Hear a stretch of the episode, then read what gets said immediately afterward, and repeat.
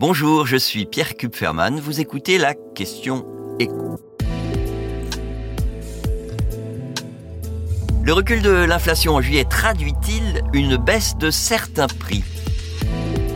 Dans ses relevés effectués au mois de juillet, l'INSEE, qui suit de très près l'évolution des prix de tous les produits et de tous les services proposés aux consommateurs, a constaté un nouveau recul de l'inflation. L'augmentation moyenne sur une année est passée de 4,5% en juin à 4,3% le mois dernier. Ça veut dire qu'en moyenne, les prix restent évidemment toujours bien supérieurs aux relevés réalisés il y a un an, sauf que cette décélération de l'inflation tient aussi au fait que certains produits et certains services voient leur prix baisser.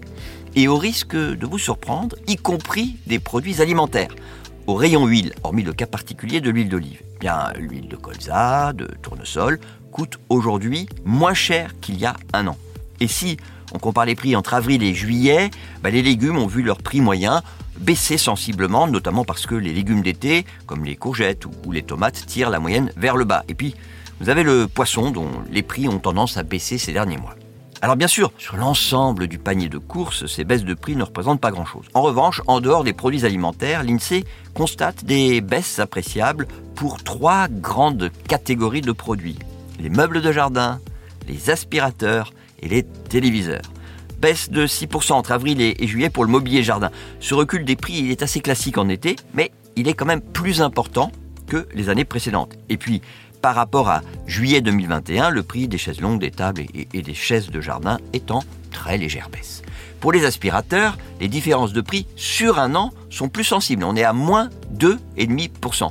Et c'est d'autant plus appréciable ça que les prix de ces aspirateurs avaient déjà baissé les années précédentes. On, retrouve d'ailleurs le même phénomène pour les équipements audiovisuels, donc téléviseurs, radio, enceintes portatives, dont les prix ont baissé sur une année de 4%, alors que l'été dernier, l'INSEE relevait déjà une baisse moyenne de près de 7%. Donc ça fait sur deux années un recul des prix qui est supérieur à 10%. Alors vous me direz qu'on n'achète pas une télé tous les deux ans, fort heureusement. Sauf que ça, l'INSEE le prend en compte dans son indice. Le poids des courses alimentaires dans son calcul est 72 fois plus important que celui des équipements audiovisuels.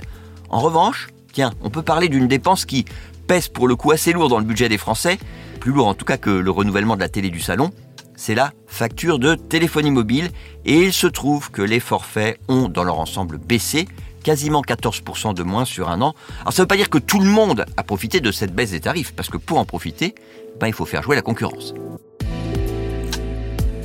Vous venez d'écouter la question écho, le podcast quotidien pour répondre à toutes les questions que vous vous posez sur l'actualité économique. Abonnez-vous sur votre plateforme préférée pour ne rien manquer et pourquoi pas nous laisser une note et un commentaire. À bientôt